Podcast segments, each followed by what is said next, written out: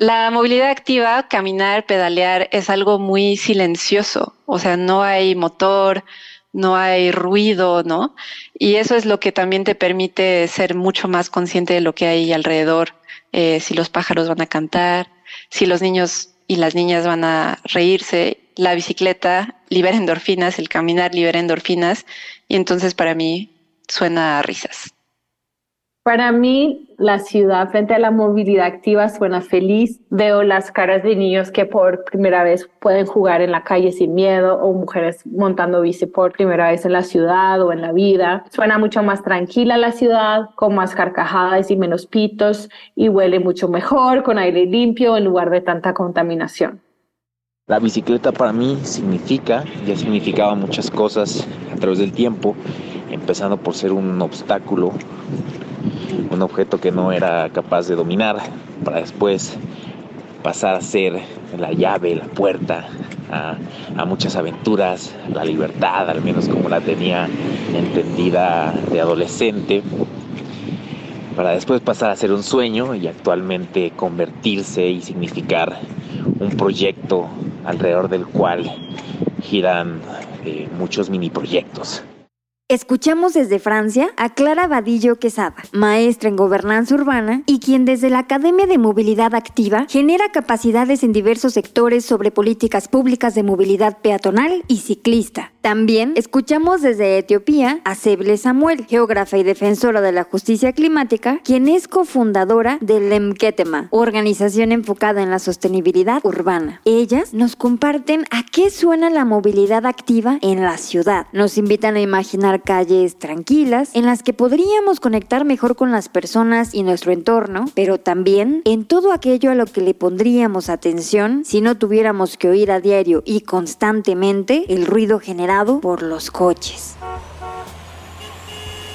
Al final, escuchamos al escritor, viajero y compositor Beto Sobre Ruedas, mexicano tapatío, que está pedaleando desde Alaska y busca llegar hasta la Patagonia Hace unos días nos encontramos en Bolivia, pues Bike City acompaña al Gobierno Autónomo Municipal de La Paz en el diseño e implementación de su primera red de infraestructura ciclista. Beto nos cuenta lo que la bicla ha significado para él. Síguelo y apóyalo en arroba Beto sobre ruedas. Soy Kenny Aguirre y estás escuchando Suena la Ciudad, un podcast de Bike City. En este episodio hablaremos de una parte de la movilidad activa, aquella que tiene que ver con la rueda y la propulsión humana, la bicicleta. Platicaremos sobre la importancia de diseñar y construir ciudades que incentiven el uso del cuerpo al viajar. Nos detendremos en las posibilidades y los beneficios individuales y colectivos que ofrece el pedalear y de cómo cuando se diseñan calles para las niñas, niños y mujeres, la transformación se expande a la escala de la ciudad. Quédate hasta el final porque tenemos propuestas para ti y tu comunidad en este podcast que surge de la calle a tus oídos.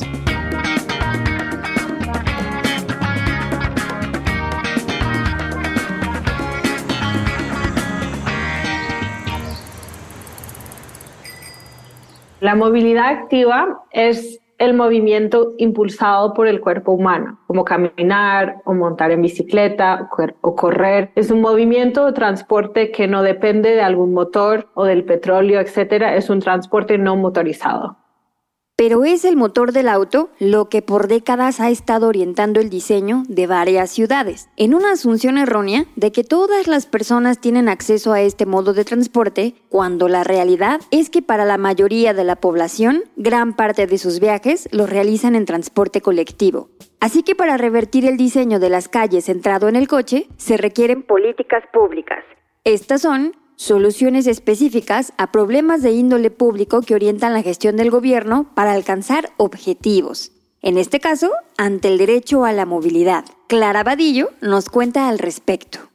Una política pública de movilidad activa es antes que nada una política integral. Es una política que promueve que la bicicleta y el caminar sean modos de transporte que permitan a las personas acceder a las oportunidades y a las necesidades que tienen en el día a día y creo que podemos dar algunos ejemplos. Hay cosas a pequeña escala que son, por ejemplo, el mejoramiento del espacio público, la implementación de infraestructura, la puesta en marcha de servicios como un servicio de bicicleta compartida, calmar el tráfico, etcétera. Pero también hay acciones más grandes o de mayor escala, como el programa de educación al uso de la bicicleta, desincentivar el uso del auto, cobrando el estacionamiento, construyendo menos estacionamiento, y lo más grande, que creo que sale un poco del ámbito de la política de movilidad activa, pero se relaciona mucho, es cómo podemos desarrollar ciudades de forma distinta. Promover que las personas podamos acceder a casi todo lo que necesitamos en unos 15 minutos caminando o andando en bicicleta. Y eso tiene que ver con pues un desarrollo urbano que sea compacto, que sea denso, conectado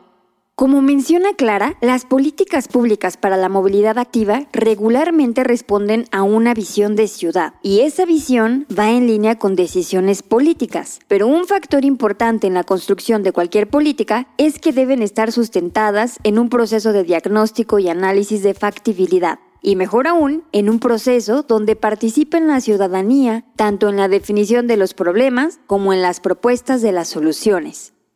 A veces la gente ve entre favorecer a la bici, favorecer el transporte público, el automóvil, y creo que esa visión a veces es como difícil de debatir y a veces necesitamos unos datos. Para mí una cosa que de hecho he conocido bastante recientemente, me ha parecido muy clara, es que en realidad las personas estamos dispuestas a pasar cierto tiempo en el transporte al día. Es como si tuvieras un presupuesto, como el presupuesto que se gastaría en una comida es de tanto, ¿no? Pues el presupuesto de tiempo que tú tienes para pasar en el transporte ha demostrado ser, en muchas investigaciones en muchos países, a lo largo del tiempo, de alrededor de una hora por día. Bueno, en algunas ciudades ese presupuesto de tiempo es más elevado, ¿no? Si pensamos en la Ciudad de México. Entonces, claro que hay una decisión política de cómo queremos pasar esa hora de transporte. La queremos pasar en el transporte público, la queremos pasar sufriendo, ¿no? En la congestión en tu coche, o la queremos pasar andando en bicicleta o caminando. Y alguien que está tomando decisiones de política pública, no puedes estar favoreciendo al automóvil y al mismo tiempo a la bicicleta y al mismo tiempo, etcétera, etcétera. Hay un momento donde todo eso no es sostenible porque sí hay que cambiar esa visión, sí hay que cambiar como esa hora de transporte que pasamos al día por algo que nos sea colectivamente benéfico. A veces sí hay que, claro, siempre favorece el transporte público, eso es como la base de todo. La gente que camina es gente que también camina a la estación de transporte público y es súper necesario. Y también hay que favorecer la movilidad activa y la bicicleta incluida. Pero el sistema al final es, sí, como el sistema revertido debería de ser el del auto que ya no nos funciona.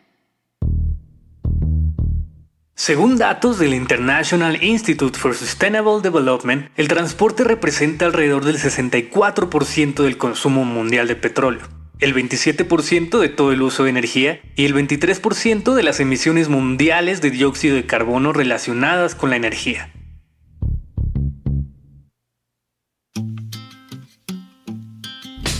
Cuando la ciudad va llena una noble maquinaria en la vida diaria podrá ayudar. Y es un cuadro equilibrado que se echa a andar tan solo con los alveolos al respirar. Te hallaré pedaleando en el viaje de allá para acá. Que nos vayan dejando un carril para nosotros ya. Yo en la canción lo que digo, la, la cumbia de la bicicleta, dice lo de es un cuadro equilibrado y que se echa a andar tan solo con los alveolos al respirar. No implica el uso de combustible alguno, más que la movilidad del cuerpo, la energía del cuerpo humano. Y ya desde ahí, partiendo desde ahí, me parece algo muy positivo.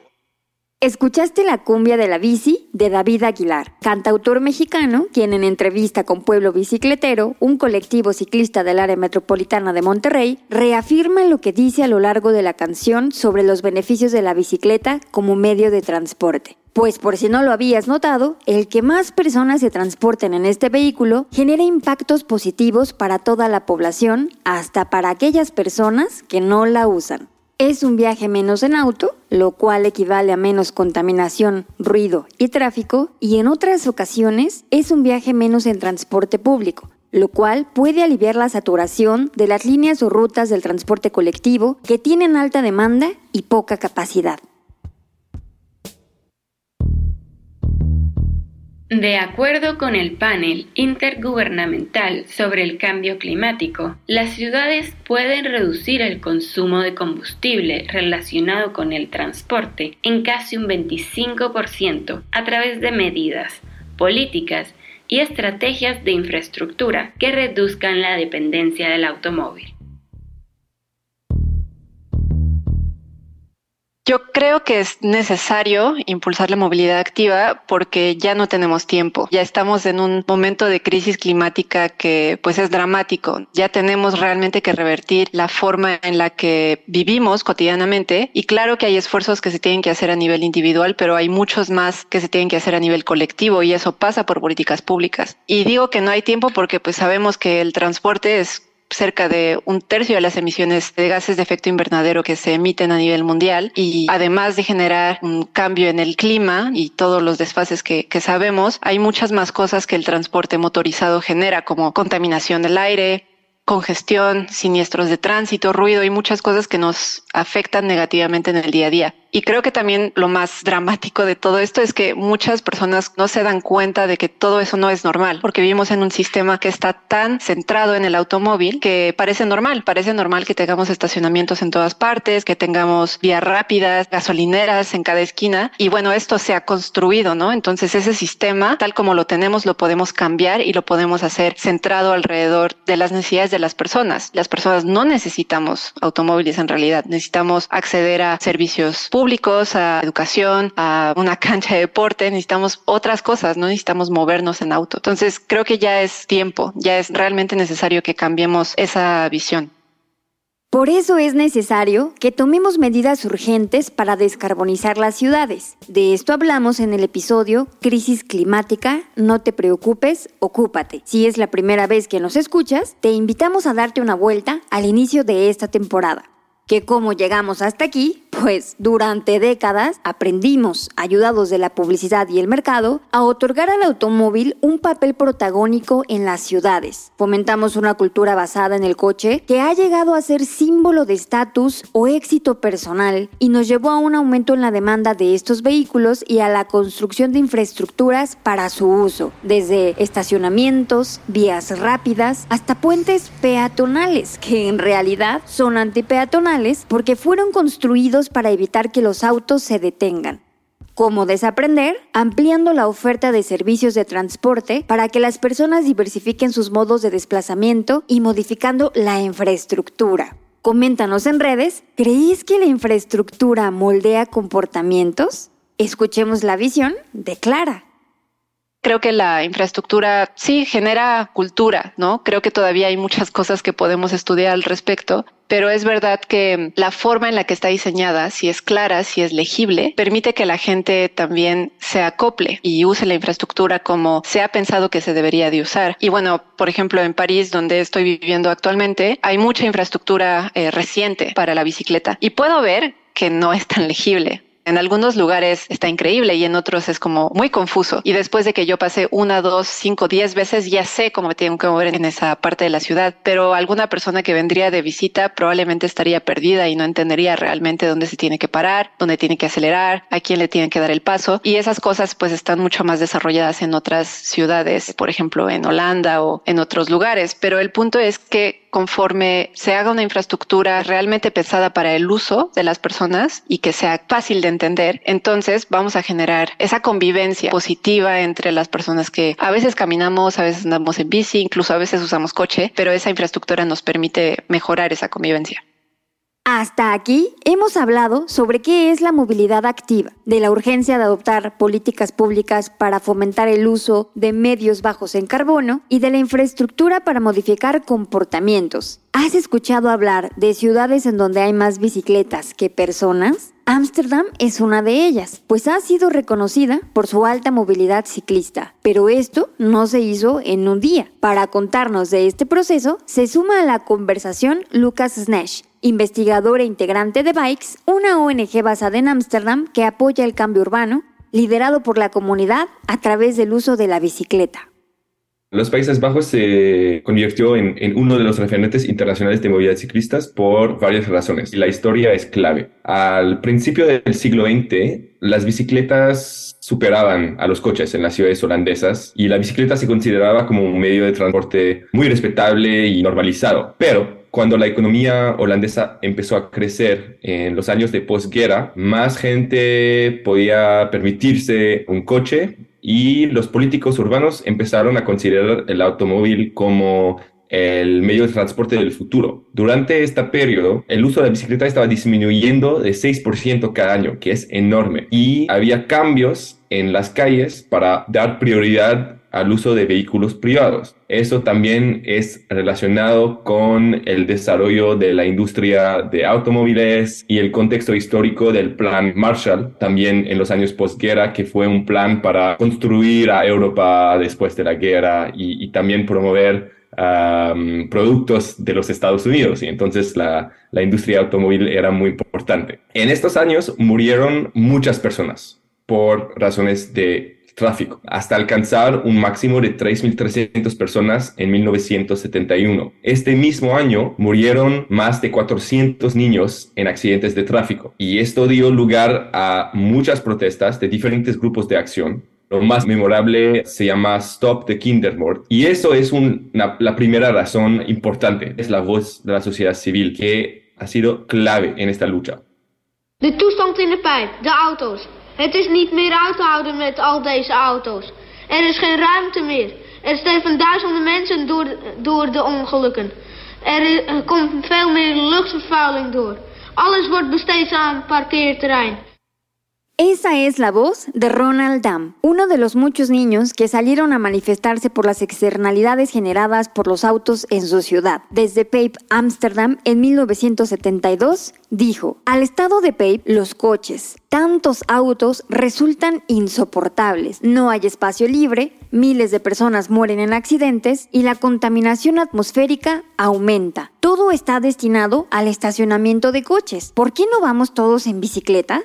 Si te interesa conocer esta historia, ve a YouTube y busca The Pape, un documental de Roland Kerbos para conocer cómo fue que las niñas y los niños lucharon por calles seguras y espacios para la movilidad activa y el disfrute. Como nos cuenta Lucas, Stop the Kindermord, que se traduce como Alto al asesinato de niños, fue un movimiento clave para la historia de Países Bajos. Proteger la vida de niñas y niños impulsó la movilidad pensada en las personas. La voluntad política también es un factor clave. Durante el mismo tiempo, en los años 70, hemos visto la crisis del petróleo, ¿no? Y entonces el gobierno holandés literalmente llamó a sus ciudadanos a adoptar un nuevo estilo de vida y tomarse en serio el ahorro de energía. Implementaron, por ejemplo, una serie de domingos sin coches, para ahorrar energía. Estos domingos sin coches recordaban, ¿no? De repente cómo era la vida antes de la hegemonía del auto. Al mismo tiempo, otros grupos de acción de la sociedad civil como los Fitzerбond, que es como la sociedad o la Unión Ciclista Nacional, se profesionalizaron mucho y empezaron a trabajar sobre medidas de urbanismo para como pacificar el tráfico, promover el uso de la bicicleta. Y entonces todo eso hizo que en la década de 1980 las ciudades holandesas empezaron a introducir medidas para hacer sus calles más aptas para el uso de la bicicleta. Y desde ahí son más de cuatro décadas donde realmente los gobiernos dan prioridad a la movilidad activa y el transporte público frente a los otros. Entonces están desarrollando ciclovías, estacionamientos, intersecciones seguras y también al mismo tiempo promoviendo una cultura ciclista. Y entonces la historia es como una trayectoria muy compleja con factores externos, pero también con el involucro de la ciudadanía para realmente devolver las calles a las personas. A través de la historia que nos cuenta Lucas, logramos tener una idea más clara de lo que sucedió en Países Bajos para que sean un referente a nivel mundial sobre la movilidad ciclista. Un cambio gradual basado en lo que la población visionaba y de voluntad política en correspondencia a esta visión. Hoy son inspiración de muchas ciudades que empiezan su camino en la transformación de las calles. En todo el mundo, más de un tercio de todos los viajes son de menos de 5 kilómetros, en promedio 20 minutos en bicicleta, y más de la mitad son de menos de 10 kilómetros, es decir, 30 minutos en bicicleta eléctrica. El Instituto de Políticas para el Transporte y el Desarrollo refiere que si el 50% de estos viajes se hicieran en bicicleta, el mundo podría ahorrar 300 millones de toneladas de CO2 al año y 25 billones de dólares en gastos de transporte acumulados para 2050.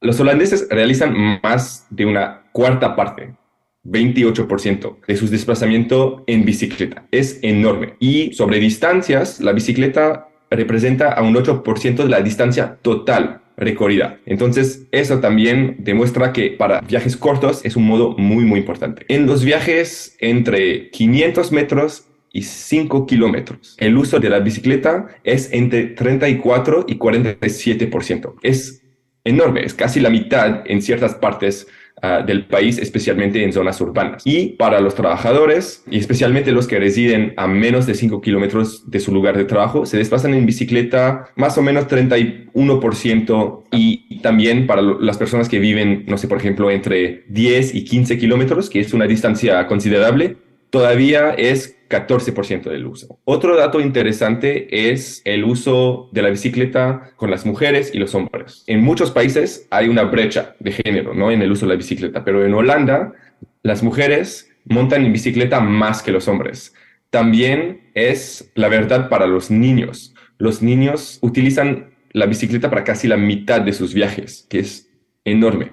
Y todas estas razones son Ah, debido a una infraestructura muy segura y a un entorno que realmente va a promover el uso de la bicicleta. Y eso es clave. Los holandeses, como claro que asocian el uso de la bicicleta a algo sostenible, a un estilo de vida sostenible, pero no es la razón principal. La razón principal es por qué usar la bicicleta es más cómodo que ningún otro modo. Es una cuestión de conveniencia, ¿no? La bicicleta te lleva puerta a puerta. Tienes flexibilidad, tienes libertad de no estás esperando al, bus o, al metro, ¿no? Puedes ir de un punto a un otro. El tiempo que va a tomar es el tiempo que va, que va a ser, ¿no? No hay tráfico. Hay algo también adelante de, esta garantía, ¿no? De llegar a tiempo, es la tranquilidad que te ofrece, ¿no? Estás con amigos si quieres, pero solo si quieres y, y puedes ir en todas partes de la ciudad cuando lo eliges, ¿no? Y finalmente, otra gran razón es que el uso de bicicleta se asocia con felicidad, comodidad y salud, y eso es muy, muy importante. Los niños en Holanda casi cada vez son los niños los más felices del mundo en investigaciones de UNICEF, y eso es porque tienen independencia y libertad.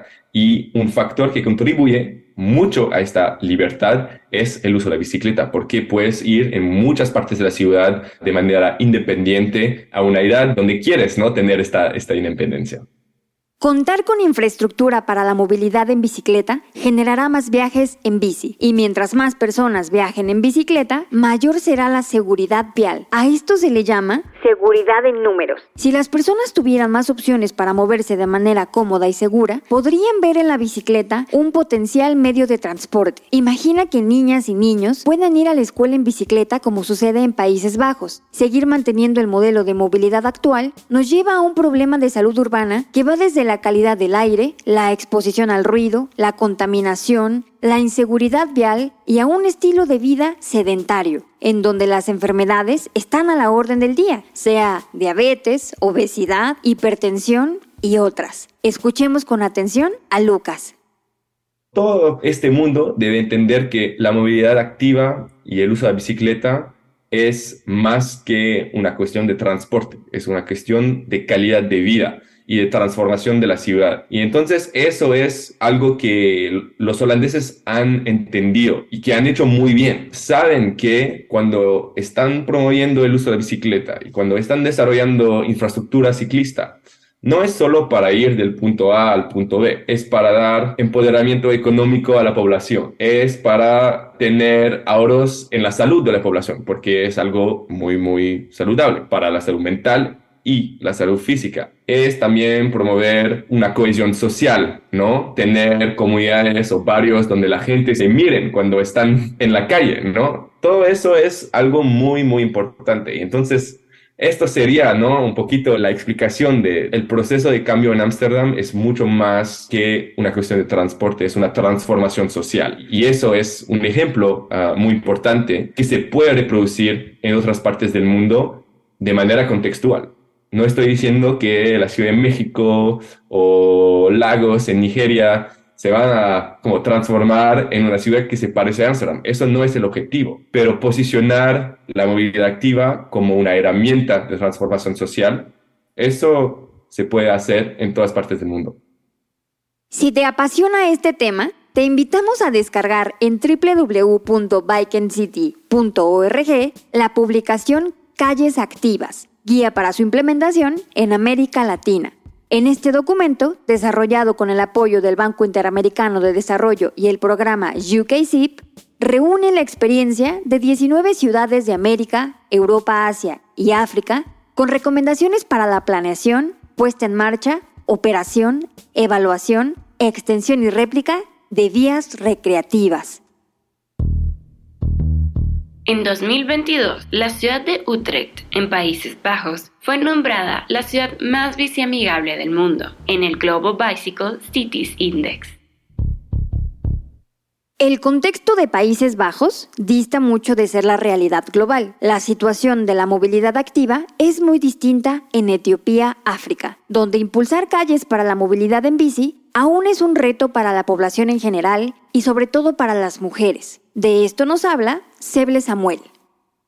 Acá en Addis Ababa, la capital de Etiopía donde vivo, me daba mucho miedo moverme en bici por los trancones y el caos profundo y constante de la calle, tener que compartirla con camiones gigantes, con animales, con carros, con gente, por el acoso callejero, por la altura, la contaminación, todo. Pero cuando empezó la pandemia, a mí me daba más miedo contagiarme en el transporte público que moverme en bici y así empezó todo. Soy de las pocas mujeres etíopes que se mueven en bici en la capital, aunque en las ciudades más chicas del contexto súper distinto, que hay más mujeres en bici, pero acá no es nada fácil por todo el contexto, más los estereotipos de género, el acoso, la desigualdad, la violencia, la seguridad, todo, pero igual, si no es de noche y si no cae un aguacero, estoy siempre en bici y yo creo que pues en el contexto tenemos que pensar muchísimo en la violencia de género, porque yo jamás caminaría de noche en esta ciudad porque quiero mantenerme viva y segura y sé que no todos los cuerpos habitan esa experiencia y yo quiero vivir en un mundo y en una ciudad, en una calle donde podamos estar realmente libres.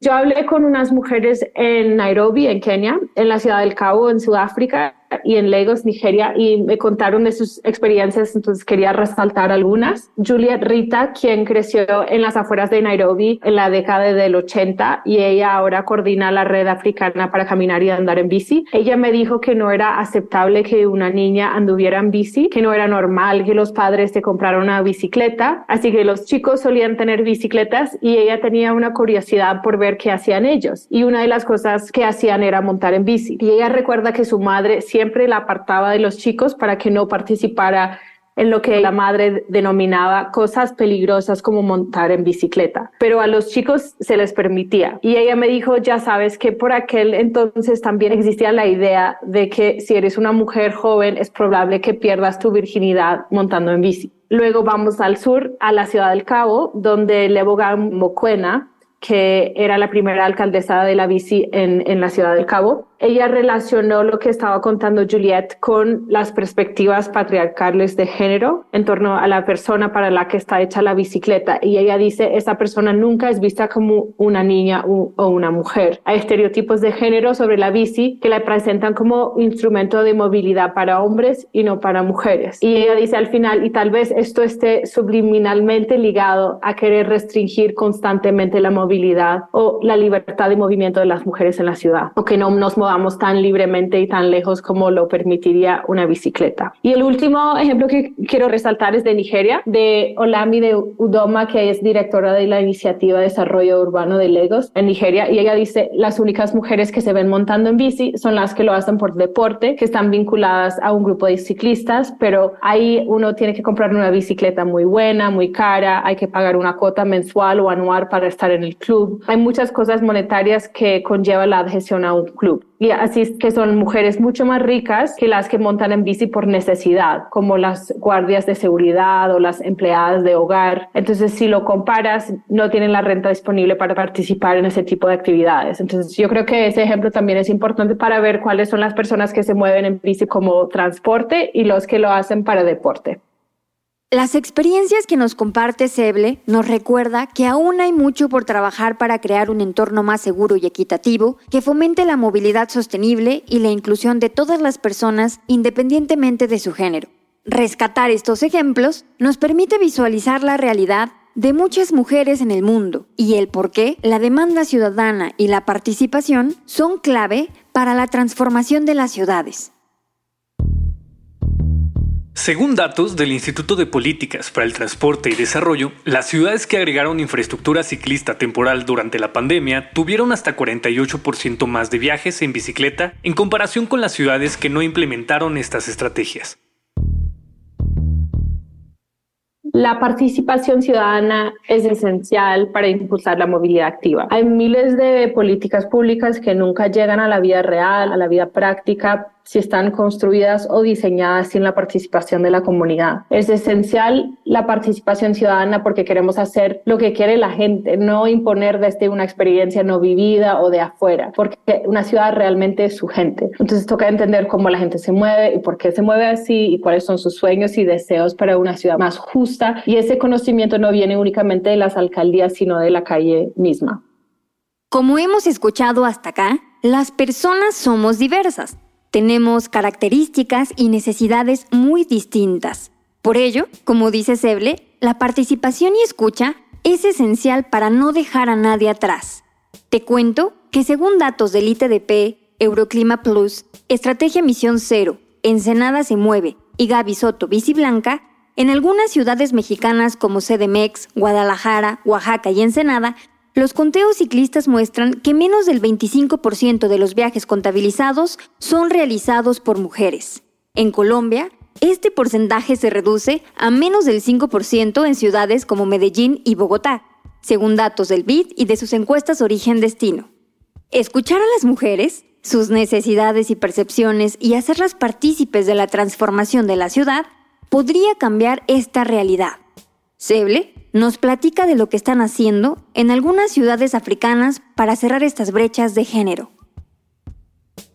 Tenemos una bici escuela para niñas y mujeres que se llama Cycle Challenge. Se llama así porque en Amariña los verbos se conjugan según el género. Entonces, Challenge significa tú sí puedes, pero dirigido a una mujer. Entonces, estamos diciendo que sí las mujeres podemos andar en bici. Eso lo empezamos en octubre con mi fundación que se llama Lam Katama y otro movimiento que se llama Gramangat que promueve la movilidad activa en la ciudad. Lo hemos hecho porque ellos, por ejemplo, tienen un grupo de ciclistas que salen cada semana. Hay más de 200 miembros y creo que hay menos de 5 de sus miembros que son mujeres. Yo me muevo en bici en la ciudad y casi nunca, o más bien nunca veo a otra mujer etíope. Puedo contar que he visto creo que dos. Entonces queremos cambiar esa realidad y sabemos que hay muchos desafíos que nos limitan a mover tal como queramos en la ciudad en bici. Y algunos de los ejemplos que había mencionado que nunca nos han enseñado, que no tenemos cómo comprar una bici, pero también por el acoso callejero, mucha violencia, etcétera. Queremos cambiar esa realidad. Entonces, yo tomé una, pues un mes de como escuela virtual para aprender toda la metodología para enseñar a alguien a montar bici, porque es una cosa andar en bici, es otra cosa enseñar a alguien cómo hacerlo.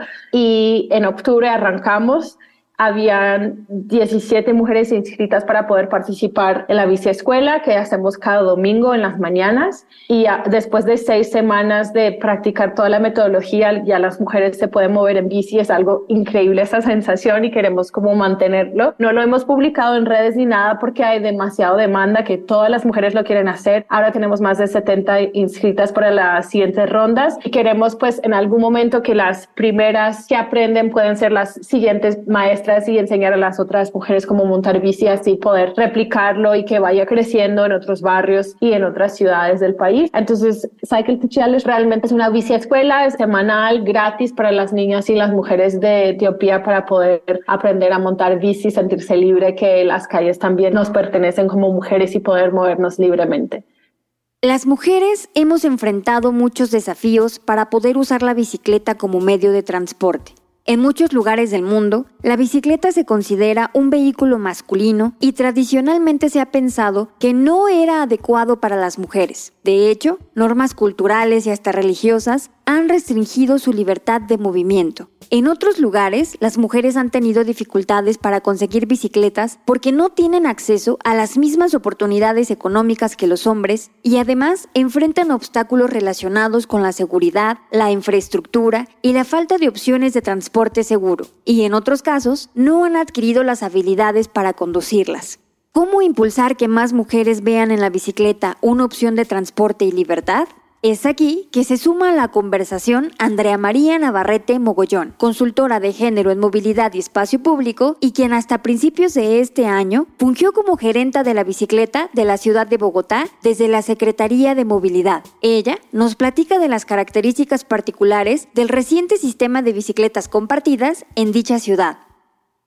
Bogotá desde el 30 de septiembre inició la operación del sistema de bicicletas compartidas de la ciudad. Básicamente es un nuevo sistema, un nuevo servicio de transporte y de movilidad urbana que se suma como al gran engranaje de modos de transporte que tiene una ciudad y particularmente pues nuestro sistema es muy amplio en relación a la flota de bicicletas que tiene y también muy diverso en relación al tipo de bicicletas que se ofrecen o que presta el sistema pues para su servicio cotidiano. Entonces, esto fue un poco pensado desde la necesidad de los viajes diferenciados o desde la perspectiva de género, pensando en que no todos los viajes en bicicleta son los mismos viajes y no todas las necesidades de viaje en bicicleta son las mismas necesidades. Entonces, tenemos una flota de bicicletas que tiene, por ejemplo, sillitas para niños y niñas para poder llevarlos de manera segura. Tenemos una flota de bicicletas de cajón que pues de alguna manera funcionan para llevar paquetes más grandes, por supuesto con ciertas condiciones. Tenemos también un dispositivo que se diseña en Bogotá para anclar sillas de ruedas, que es la manocleta, y funciona también para atraer a personas usuarias de sillas de ruedas, también como usuarios y usuarias del sistema. Tenemos la mitad de la flota que es asistida, 1.500 bicicletas son asistidas y la otra mitad pues son bicicletas regulares. Entonces es una flota diversa que también permite eh, atraer distintos usuarios y usuarias y también permite hacer viajes de acuerdo con las necesidades que tengan las personas. El sistema también contempla opciones relacionadas, por ejemplo, con presencia de gestores que son unas personas que atienden eventualidades que se presten en el circuito donde se lleva a cabo la prestación del servicio. Y también hay una tarifa diferencial para personas que están suscritas al CISBEN, que es un sistema de salud público que tenemos en Colombia. Pues es bien particular esto porque si leemos literatura a nivel mundial, vemos que la tendencia es que las mujeres caminamos más y usamos más el transporte público. Entonces, y no es un tema que pasa simplemente en Bogotá, sino que a nivel mundial, incluso en países europeos, por ejemplo, pues pasa también esta realidad. En relación a la bicicleta, aunque aparentemente es un vehículo más económico que lo que puede costar un carro, digo aparentemente porque también hay bicicletas muy costosas, no es un vehículo que esté de fácil acceso a las mujeres. De hecho, en una revisión que hicimos en la construcción de la política pública de la bicicleta que tenemos acá en Bogotá, que es un documento aprobado en el 2021, en febrero del 2021, ya casi tenemos dos años de tener política pública de la bici. En esas mesas de trabajo que hicimos con mujeres ciclistas nos dimos cuenta que hay un tema de acceso, de acceso que se puede resolver a través de un servicio de sistemas de bicicletas. Entonces, si bien en Bogotá el servicio tiene un costo porque lo ofrece un privado, son costos bastante menores en relación a lo que puede costar el transporte público cuando se piensa en unas mensualidades o incluso anualidades para el pago del sistema de bicicletas. Entonces yo creo que ahí, en esa concepción o en esa aceptación de esa realidad por la feminización de la pobreza, las mujeres no tenemos fácil acceso a un vehículo propio, en este caso la bicicleta reconocida en Colombia como un vehículo por el Código Nacional de Tránsito, pues esto, proveer un sistema de bicicletas o tener bicicletas disponibles para el servicio de las mujeres, pues facilita su acceso. Ahora, pensando un poco en los diversos viajes, yo creo que Inés Sánchez de Madariaga nos hizo un gran aporte a la humanidad y fue cuando ella acuña el concepto de movilidad del cuidado porque es un concepto que llama la atención sobre esos otros viajes que hacen particularmente y mayoritariamente las mujeres y que están asociados con actividades de cuidado. Entonces son los viajes de llevar los niños al colegio, a la escuela, son los viajes de llevar quizás personas enfermas a un servicio de salud o son viajes de pago de servicios esenciales o son viajes, bueno, asociados como cualquier actividad que tiene que ver o que provee el sostenimiento de la vida. Entonces yo creo que a partir de ese concepto y de esa reflexión nos dimos cuenta que pues no todos los viajes son los mismos viajes y no todos los viajes responden a lo productivo, a llegar al trabajo, a llegar al estudio en, en el medio de transporte que uno escoja, sino que pues son viajes que son difícilmente cuantificables, que son más dispersos, más diversos y que pues también hay que considerar en las encuestas de movilidad y en la planeación de la movilidad. Entonces yo creo que aquí hubo un acercamiento importante bajo esa premisa y bajo esa realidad pues pensamos en esos otros viajes para generar pues un aporte desde la perspectiva de género a ese documento inicial de licitación del sistema de bicicletas compartidas. Los sistemas de bicis compartidas tienen grandes resultados en la promoción de la movilidad activa en las ciudades. No por nada, casi 2.000 ciudades en el mundo operan un programa como este pues permite acercar este medio de transporte a la población y puede generar intermodalidad con otros modos de transporte. Comparte en redes sociales usando el hashtag Suena la ciudad qué otras prácticas o políticas públicas conocen que estén dando buenos resultados en tu ciudad para promover viajes ciclistas.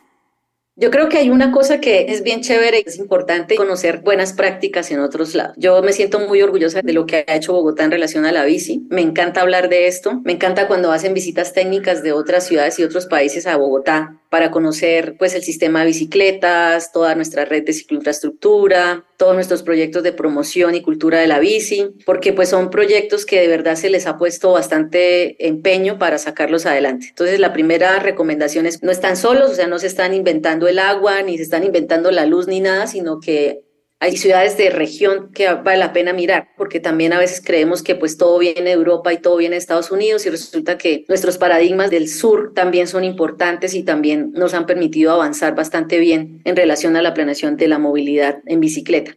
Entonces, esas serían como dos recomendaciones, no desconocer nuestros propios avances, tener una cercanía con buenas prácticas, insistir, hay que insistir en que hay que sacar estos proyectos adelante, hay que apoyarnos, hay que buscar también los presupuestos, las entidades o las compañías de cooperación internacional también tienen los ojos puestos en los proyectos que se puedan sacar en la región. Yo siento que ya no hay pretexto para no entrar en la onda bici y no solamente en la onda bici, sino en la onda de la movilidad activa, porque también una cosa que veo que está sucediendo y, y lo celebro mucho es que ya no estamos desligando lo peatonal de la bicicleta, sino que ya estamos pensando en cómo en resolver esas dos cosas conjuntamente, no aisladamente. Eso me gusta mucho y siento que por ahí vamos llegando a donde es. La experiencia del sistema de bicis compartidas y el impulso a la movilidad ciclista que nos cuenta Andrea María nos permite ver lo importante de reconocer que hay ciudades en América Latina que han avanzado significativamente en este tema y que compartir experiencias y buenas prácticas permite reconocer y avanzar juntas y juntos por una movilidad que ponga al centro a las personas. Ese es el camino nos dice Lucas Nesh. La movilidad activa es mucho más que transporte. Está relacionada con temas de salud, de sostenibilidad, de empoderamiento económico, de inclusión de género, de felicidad y de cohesión social. Y veo la bicicleta como una herramienta para lograr ciudades más resilientes, más saludables, más inclusivas. El fin no es el uso de la bicicleta. El uso de la bicicleta es la herramienta para lograr ciudades para las personas. Suena la ciudad es un podcast de Bike City, organización mexicana donde promovemos ciudades de propulsión humana. Colaboramos con gobiernos, organizaciones, empresas e instituciones educativas para que nuestros entornos estén en armonía con el medio ambiente y entre las personas. Agradecemos a la Embajada del Reino de los Países Bajos en México por su apoyo para el desarrollo de esta primera temporada. No olvides seguirnos, compartir y sumarte a la conversación en las redes sociales de Bike City. Búscanos en Twitter, Facebook e Instagram, donde queremos saber, para ti, a qué suena la ciudad.